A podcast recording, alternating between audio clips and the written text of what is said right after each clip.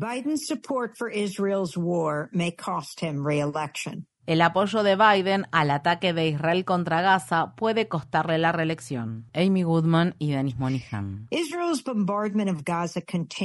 Israel sigue bombardeando la franja de Gaza al tiempo que los palestinos que se encuentran allí atrapados comparten en tiempo real videos de su propio exterminio. El número estimado de muertes que los bombardeos israelíes han provocado en Gaza desde el 7 de octubre ha superado los 28.000, incluidos 11.500 niños y niñas, y se presume que unas 8.000 personas que han sido reportadas como desaparecidas han fallecido y se encuentran enterradas entre los escombros. Asimismo, el número de heridos asciende a 67.000. A pesar de que la Corte Internacional de Justicia ordenó el 26 de enero a Israel tomar todas las medidas a su alcance para impedir un genocidio en Gaza, los ataques israelíes se han intensificado. Las gestiones diplomáticas del secretario de Estado de Estados Unidos, Anthony Blinken, para lograr una pausa en las hostilidades a cambio de que se liberen todos los rehenes israelíes retenidos en el enclave palestino recibieron el rechazo del primer ministro de Israel Benjamín Netanyahu, quien prometió luchar hasta alcanzar la victoria absoluta sobre Hamas en Gaza. Netanyahu enfrenta una presión cada vez mayor por parte de las familias de los rehenes y de las personas aliadas de su causa, muchos de los cuales están a favor de dicho acuerdo. Durante una conferencia de prensa que brindaron varios ex rehenes israelíes, una mujer de 72 años llamada Adina Moye se dirigió a Netanyahu y expresó: Temo que si se sigue por este camino de destruir a Hamas, no habrá más rehenes israelíes para liberar.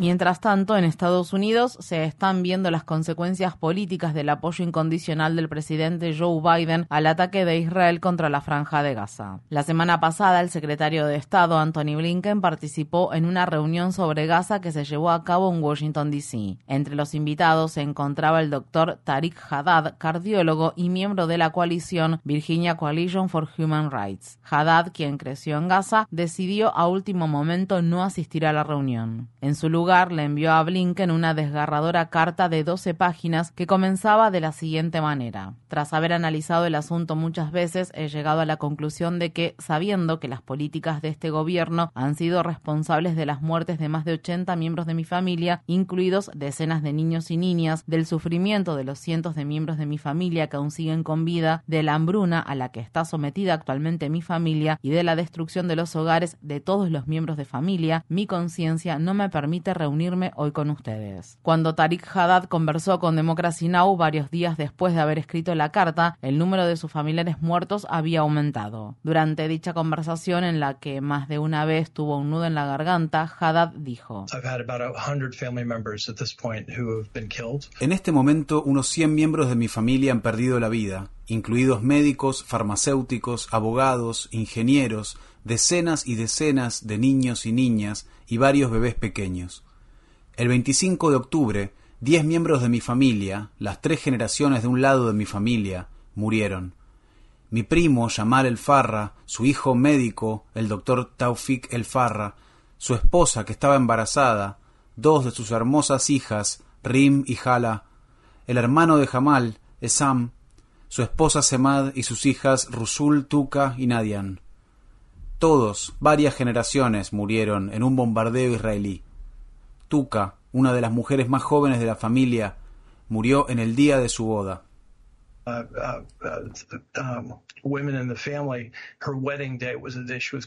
esta columna no cuenta con el espacio suficiente para incluir la lista completa de los familiares de Tariq Haddad que han muerto en Gaza desde el 7 de octubre. Su carta estaba ilustrada con las fotografías de muchos de sus familiares muertos que habían sido tomadas cuando aún estaban con vida. En las fotografías se los puede ver sonriendo, celebrando matrimonios, nacimientos y logros académicos, todo a pesar del brutal asedio que Israel impuso sobre Gaza en 2006. Sin embargo, Haddad no es el único que sufre angustia. Michigan, un estado que es decisivo para las elecciones presidenciales de Estados Unidos, alberga una de las comunidades árabe estadounidenses más grandes del país. Muchos miembros de esta comunidad que siempre ha votado al Partido Demócrata ahora dicen no poder respaldar a Joe Biden en las elecciones primarias del 27 de febrero. Los asesores de campaña de Biden están cada vez más preocupados por este asunto. A finales de enero, en el estado de Michigan, el alcalde de la ciudad de Dearborn, Abdullah Hamud, quien además es el primer musulmán en ser elegido para ocupar dicho dicho cargo, se negó a reunirse con la directora de campaña de Biden, Julie Chávez Rodríguez. Durante una charla con Democracy Now, el alcalde Hamoud expresó: La gente se siente traicionada. En 2020 nos prometieron un presidente que devolvería la decencia a la Casa Blanca, que lideraría con humanidad. Y lo que hemos visto desde el 7 de octubre es todo lo contrario. Hemos visto un alineamiento con Benjamín Netanyahu y con el gobierno más derechista de la historia de Israel. No podemos, por más que lo intentemos, entender el porqué.